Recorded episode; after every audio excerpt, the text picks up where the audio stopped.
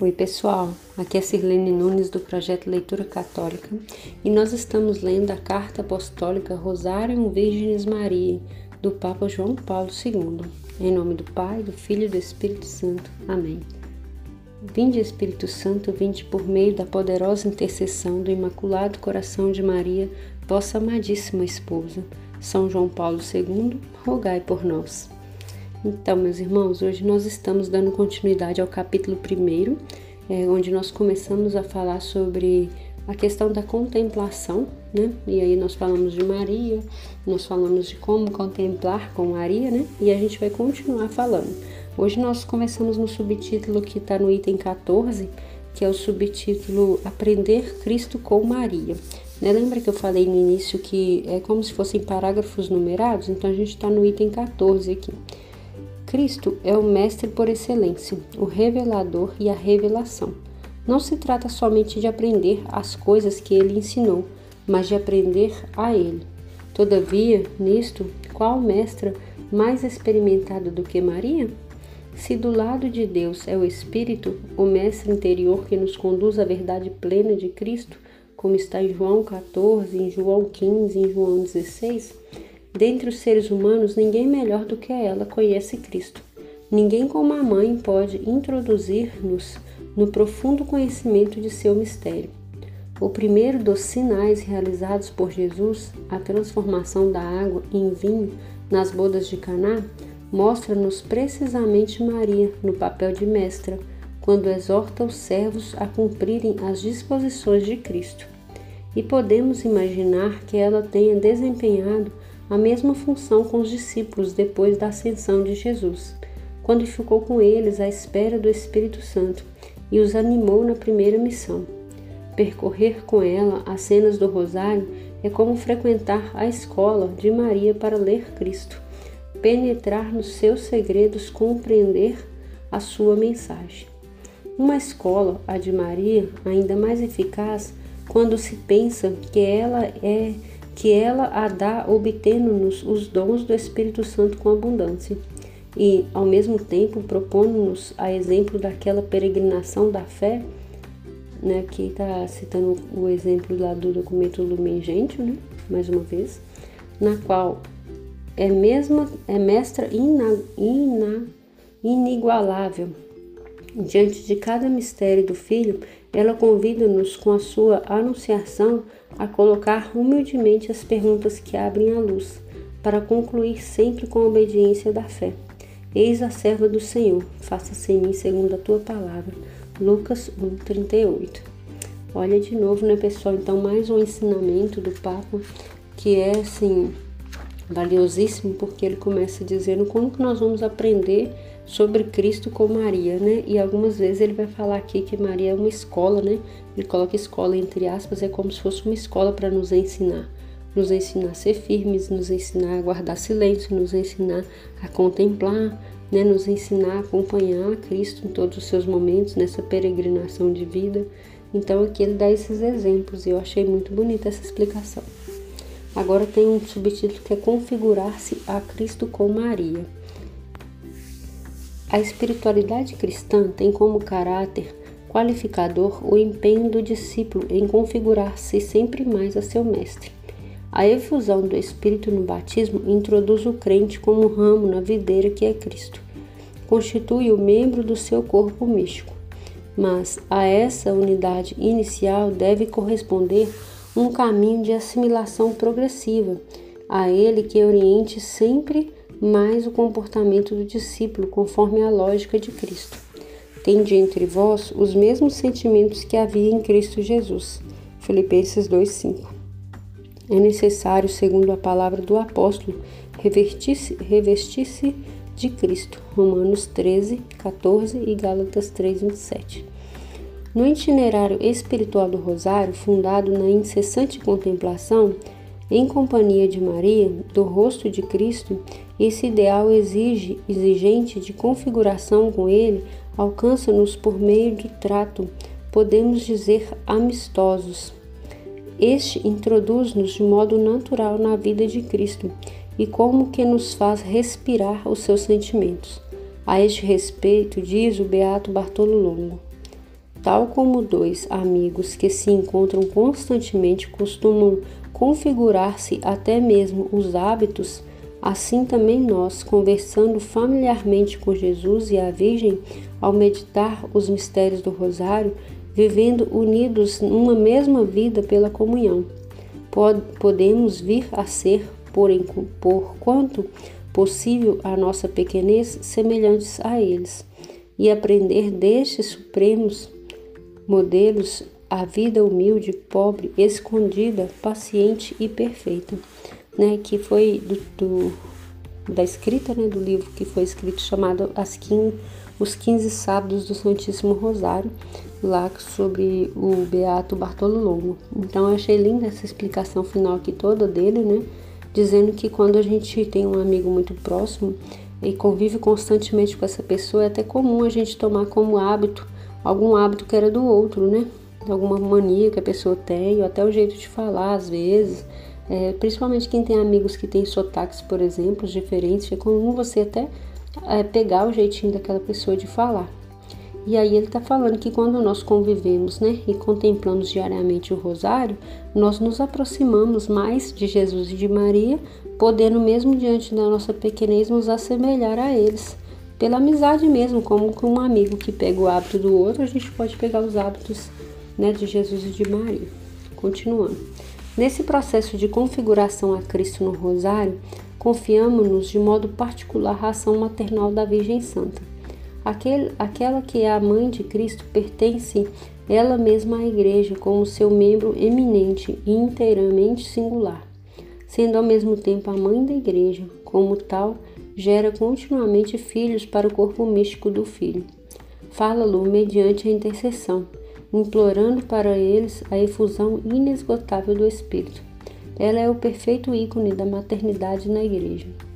O rosário transporta-nos misticamente para junto de Maria, dedicada a acompanhar o crescimento humano de Cristo na casa de Nazaré. Isso permite-lhe educar-nos e plasmar-nos com a mesma solicitude até que Cristo seja formado em nós plenamente. Esta ação de Maria, totalmente fundada sobre a de Cristo é, e a radicalidade subordinada, não impede minimamente a união imediata dos crentes com Cristo, antes facilita. É o princípio luminoso expresso pelo Concílio Vaticano II, que provei com tanta força na minha vida, colocando-o na base do meu lema episcopal, Totus Tus, que é todo teu, como eu já tinha falado para vocês antes. Um lema, como é sabido, inspirado na doutrina de São Luís Maria Grião de Montfort, que assim explica o papel de Maria no processo de configuração a Cristo de cada um de nós. Toda a nossa perfeição consiste em sermos configurados, unidos e consagrados a Jesus. Portanto, a mais perfeita de todas as devoções é incontestavelmente aquela que nos configura, une e consagra mais perfeitamente a Jesus Cristo. Ora, sendo Maria entre todas as criaturas a mais configurada a Jesus Cristo, Daí se conclui que todas as devoções a que melhor consagra e configura uma alma a Nosso Senhor é a devoção a Maria, sua Santa Mãe. E quanto mais uma alma se configura, se consagra a Maria, tanto mais será a de Jesus Cristo. Nunca como no Rosário, o caminho de Cristo e o de Maria aparecem unidos tão profundamente. Maria só vive em Cristo e em função de Cristo. Muito legal essa explicação, pessoal. É uma coisa que nós somos muito questionados, né? Muito, muitos irmãos protestantes, especialmente, questionam muito é, na nossa fé, na nossa devoção com Nossa Senhora, é, essa questão. Então, quando nós nos dedicamos à Virgem Maria, quando nós a veneramos, quando nós a amamos, nós estamos amando diretamente a Cristo, porque ela se configura perfeitamente a Cristo. Então nós não nos dirigimos a Maria deixando Cristo de fora ou deixando de remeter a Ele os verdadeiros louvores e adoração, mas nós dirigimos a Ele diretamente quando nós falamos dela ou com ela, porque é, eles estão intimamente ligados. Né? Então, essa é muito bonita essa explicação que Maria só vive em Cristo e em função de Cristo. Então, não existe uma igreja que seja completamente mariana a ponto de não ter Jesus. nada, né? Nenhum, um, nenhum tipo de oração vai deixar Jesus de lado e colocar Maria no centro. Nunca. Ela sempre esteve do lado, nunca no centro. O centro sempre foi Jesus. Agora tem um tópico que é suplicar com Cristo, suplicar a Cristo com Maria. Cristo convidou a dirigir-nos a Deus com insistência e confiança para sermos escutados. Pedi e vos será dado, procurai e encontrarei. Bateis e vos será aberto. Mateus 7,7. O fundamento dessa eficácia da oração é a bondade do Pai, mas também a mediação junto deles por parte do mesmo Cristo, como está em 1 João 2,1. A ação do Espírito Santo que intercede por, do, por nós, conforme os desígnios de Deus. De fato, nós não sabemos o que devemos pedir em nossas orações e às vezes não somos atendidos porque pedimos mal, como está em Tiago 4,3. Em apoio da oração que Cristo e, e, o Espírito Santo fazem brotar no nosso coração, intervém Maria com a sua materna, materna intercessão. A oração da igreja é como que sustentada pela oração de Maria. Isso aqui é uma citação lá do Catecismo da Igreja Católica, do parágrafo 2679. De fato, se Jesus único mediador é o caminho da nossa oração, Maria, pura transparência dele, mostra o caminho, e é a partir dessa singular cooperação de Maria com a ação do Espírito Santo que as igrejas cultivam a oração à Santa Mãe de Deus, centrando-a na pessoa de Cristo, manifestada nos seus mistérios. Nas bodas de Caná, o Evangelho mostra precisamente a eficácia da intercessão de Maria, que se faz porta-voz junto de Cristo das necessidades humanas. Não tem vinho. João 2,3, ela diz, né? O rosário é ao mesmo tempo meditação e súplica. A imploração insistente da Mãe de Deus apoia-se na confiança de que a sua materna intercessão tudo pode no coração do filho. Ela é onipotente na, por graça, como com expressão audaz de ser bem entendida dizia o beato Bartolo Longo na sua súplica à Virgem. Uma certeza é esta, que a partir do Evangelho foi se consolidando por meio da experiência do povo cristão. O grande poeta Dante, da linha de São Bernardo, interpreta a estupendamente quando canta. Aí aqui tem um trechinho em, parece que é em não sei se é italiano, né, ou alguma língua que eu não consigo ler, né, na linguagem original aqui, tá entre aspas, é, que quer dizer mulher, és tão grande e, e tanto e tanto vales que quem deseja uma graça e a voz não se dirige é como se quisesse voar sem asas. Bonito, né? Então é um canto aqui composto por Dante, né, da Divina Comédia, e falando, né, da Virgem Maria. No Rosário, Maria, santuário do Espírito Santo, ao ser suplicada por nós, apresenta-se em nosso favor diante do Pai, que acumulou de graça, e o Filho nascido de suas entranhas, pedindo conosco e por nós. Muito lindo, né, pessoal? Só esse trecho aqui dessa citação dessa canção já nos fala muito ao coração da intercessão da Virgem, né? Como que nós podemos desejar algo e não nos dirigirmos a ela, né? Agora tem um último subtítulo aqui que é Anunciar Cristo com Maria.